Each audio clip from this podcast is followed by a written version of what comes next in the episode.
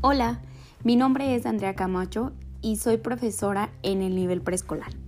El día de hoy les voy a, platicar sobre la importancia de los cuentos en los primeros años de los pequeños, lo que les ayuda eh, el hecho de que un adulto les narre el cuento y también darle la oportunidad de que ellos empiecen a explorar estos textos. El escuchar cuentos hace a los niños más reflexivos, ya que en estos siempre encontraremos un mensaje que los lleve a comprender la forma en que deben actuar y comportarse, a saber distinguir entre lo bueno y lo malo.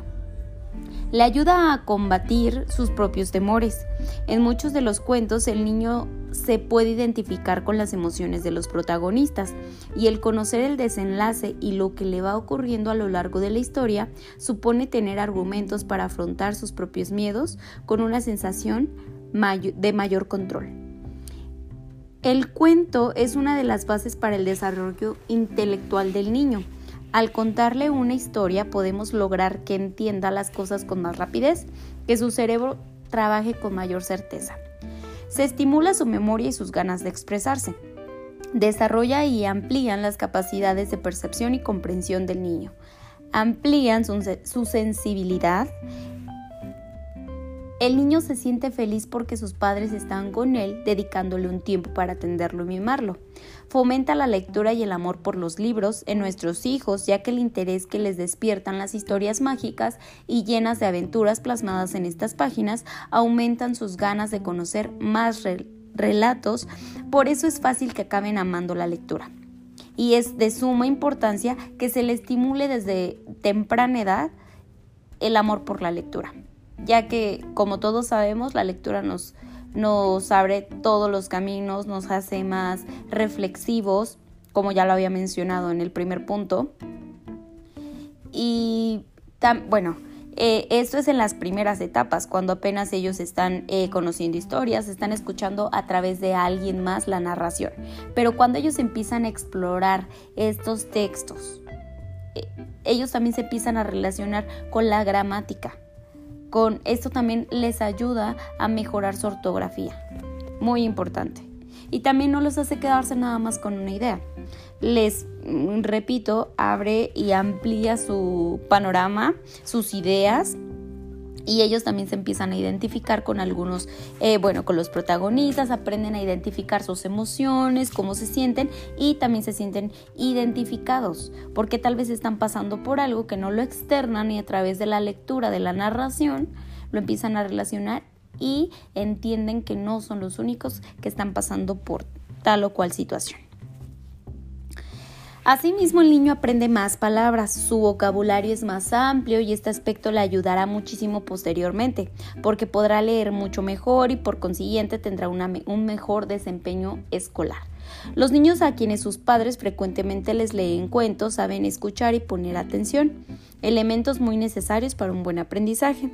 Es una medida muy efectiva para tranquilizar a los niños, sobre todo cuando los vemos muy inquietos y o ansiosos. Eh, también a ellos o a algunos niños les ayuda a conciliar el sueño y les prepara para que descansen como es debido. A través del cuento podemos llegar a relacionarnos tanto con nuestros hijos que podemos ganarnos su confianza para que así como nos cuentan sobre las cosas cotidianas que les suceden, también sobre situaciones difíciles que están viviendo, pudiéndolos orientar y apoyar. Aunque no lo crean, padres de familia, a través de la lectura de cuentos, nuestros hijos pueden aprender sobre historia, la vida humana y animal, letras, colores, números, palabras en otro idioma, etc. Sin que les resulte aburrido, porque ellos lo empiezan a ver eh, como historias fantasiosas, mágicas, porque esta es la esencia del cuento, que se les plantea una historia a través de la fantasía que no siempre es fantasía, porque hay muchos casos reales o a través de ellos, como ya se comentó, podemos introducir al aprendizaje no como tal. Ellos lo ven como un juego, como una actividad más, pero a la par están aprendiendo. Y enseguida les voy a narrar un cuento que habla sobre una emoción, que yo creo que todos los pequeños han pasado por ella y también es importante, pues, como repito, se sientan identificados y entiendan que no son los únicos que están pasando por tal o cual situación. Este cuento se llama El enfado es morado. Y dice así, cuando los papás de Violeta apagaban la luz, ella no quería irse a dormir, sino seguir despierta, jugar, ver la tele como los mayores. Violeta se quedaba pensando estas cosas debajo de su manta y le daba tanta rabia que poco a poco le empezaba a latir el corazón más deprisa. Le subía mucho calor a la cara y al final, muy enfadada, el rostro se le ponía totalmente morado. No lo podía evitar. Se enfadaba mucho, mucho y se ponía toda morada. Duérmete, le decían sus padres desde el salón. Y entonces a Violeta aún le crecía más y más el enfado, y el morado se le extendía por el cuello, el cuerpo, los brazos, las manos, las piernas y finalmente los pies. Y ocurrió que el pequeño monstruito morado, peludo y con tres ojos y dos cuernos que vivía debajo de su cama, esperando un buen momento para asustarla, la vio tan, pero tan morada que le pareció una niña peligrosa y se marchó a vivir a otra habitación donde su color morado le diera miedo a alguien.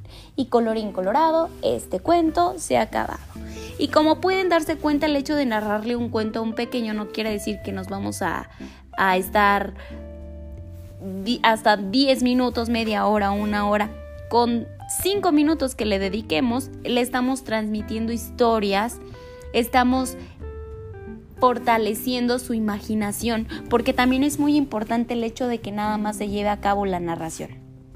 En, las, en, la edad temprana, en los primeros años. ¿Por qué? Porque se estimula la imaginación del pequeño. Él empieza a imaginar toda la historia, a describir los personajes que él se imagina, los lugares, y eso también es muy, muy bueno para él. Eh, sumando que mm, que también su comunicación oral va a ser más amplia porque va a compartir sus ideas de lo que acaba de escuchar. Entonces, de manera personal, recomiendo ampliamente el hecho de que nos tomemos 5 minutitos, 5, 10 minutitos dedicados eh, a los pequeños, puede ser en el transcurso del día, en la noche, para narrarles un cuento. Y repito, no tiene que ser un cuento tan extenso, ni mucho menos, pero que ellos se acerquen de poco en poco a la lectura, empezando por la narración escuchada por otra persona y poco a poco que ellos empiecen a explorar textos. Espero que les ayuden, eh, que les ayude la información que les acabo de compartir. El cuento espero que les haya gustado y que en caso de que les sea posible lo puedan compartir con algunos pequeños y preguntarles si ellos también se han sentido así, eh, por qué otras emociones han pasado, qué se las provocan. Y digo, los cuentos también nos dan apertura para abrir diálogo con los pequeños muy, muy amplio. Entonces espero que, que este tema sea de su ayuda y em, pues los invito a seguir explorando cuentos y a, motivar a los pequeños a acercarse más a la lectura, a que escuchen narraciones, a fortalecer eh, su imaginación. Y eso sería todo por mi parte. Muchas gracias.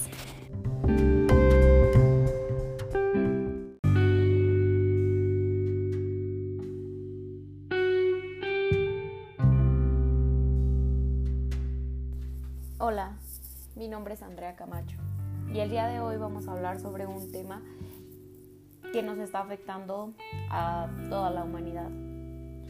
¿Por qué digo esto? Estamos viviendo en una, en una era histórica.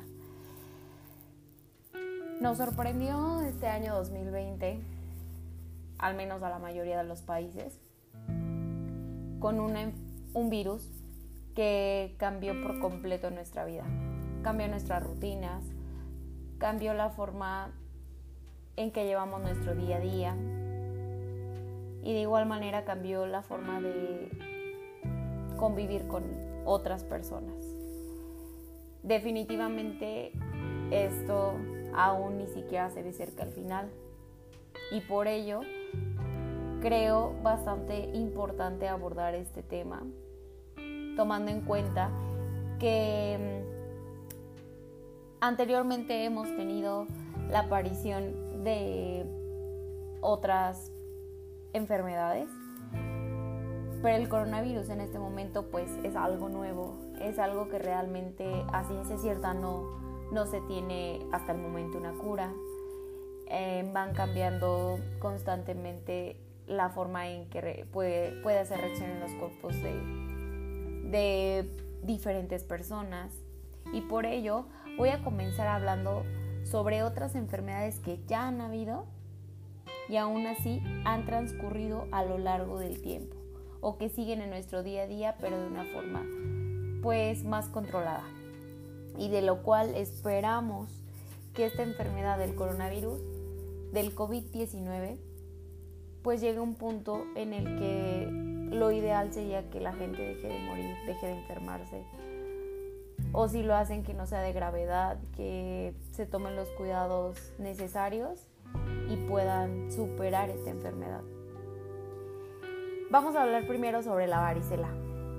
La varicela es un virus en el cual muchas personas lo han tenido y probablemente no piensen mucho en eso una vez que la enfermedad inicial ha pasado. El virus permanece en sus cuerpos y vive allí para siempre y tal vez cuando sean mayores tengan una reactivación dolorosamente debilitante. A veces, esta enfermedad se supera en unas pocas semanas, pero nunca tener otro efecto sobre la salud. No, no vuelve a hacerlo. Sabemos esto porque ha existido por mucho tiempo y ha sido estudiado médicamente durante años. Otra más es el herpes. También es un virus. Una vez que alguien lo tiene, permanece en su cuerpo y vive allí para siempre. Y cada vez que se desanime o se estrese, tendrá un brote. Quizás cada vez que tengas un gran evento por venir, fotos de la escuela, entrevistas de trabajo, gran cita, te saldrá un herpes labial. Esto será para el resto de tu vida. No lo superarás en pocas semanas. Sabemos esto porque ha existido por mucho tiempo y ha sido estudiado médicamente durante años. El, VIH es un virus, ataca el sistema inmune y hace que el portador sea mucho más vulnerable a otras enfermedades. Tiene una larga lista de síntomas e impactos negativos en la salud. Pasaron décadas antes de que se desarrollaran tratamientos viables que permitieran a las personas vivir con una calidad de vida razonable. Una vez que lo tienes, el VIH vive en tu cuerpo para siempre y no hay cura. Con el tiempo afecta el cuerpo, lo que pone a las personas que viven con él en mayor riesgo de padecimientos como enfermedades cardiovasculares, enfermedades renales, diabetes, enfermedades óseas, enfermedades hepáticas, trastornos cognitivos y algunos tipos de cáncer. Sabemos esto porque ha existido por mucho tiempo y ha sido estudiado médicamente durante años. Ahora, con el COVID-19, tenemos un nuevo virus que se propaga rápida y fácilmente el espectro completo de síntomas y efectos sobre la salud apenas comienza a catalogarse y entenderse.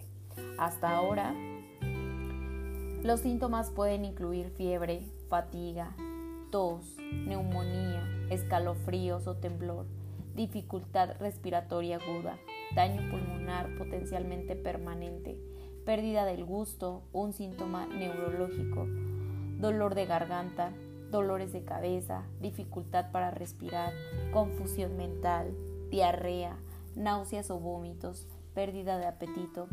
También se han reportado accidentes cerebrovasculares en algunas personas que tienen COVID-19, incluso en los relativamente jóvenes. Ojos hinchados, coágulos de sangre, convulsiones, daño hepático, daño en el riñón, erupciones cutáneas, pies COVID, raro, ¿verdad? Se ha documentado que algunas personas que dieron positivo para COVID-19 continuaron enfermedades incluso después de 60 días. Muchas personas están enfermas durante semanas, mejoran, luego experimentan un brote rápido y repentino y se enferman nuevamente. Luego está el MIS-C, el síndrome inflamatorio multisistémico en niños, una infección en la que diferentes partes del cuerpo pueden inflamarse, incluidos el corazón, los pulmones, los riñones, el cerebro, la piel, los ojos y los órganos gastrointestinales.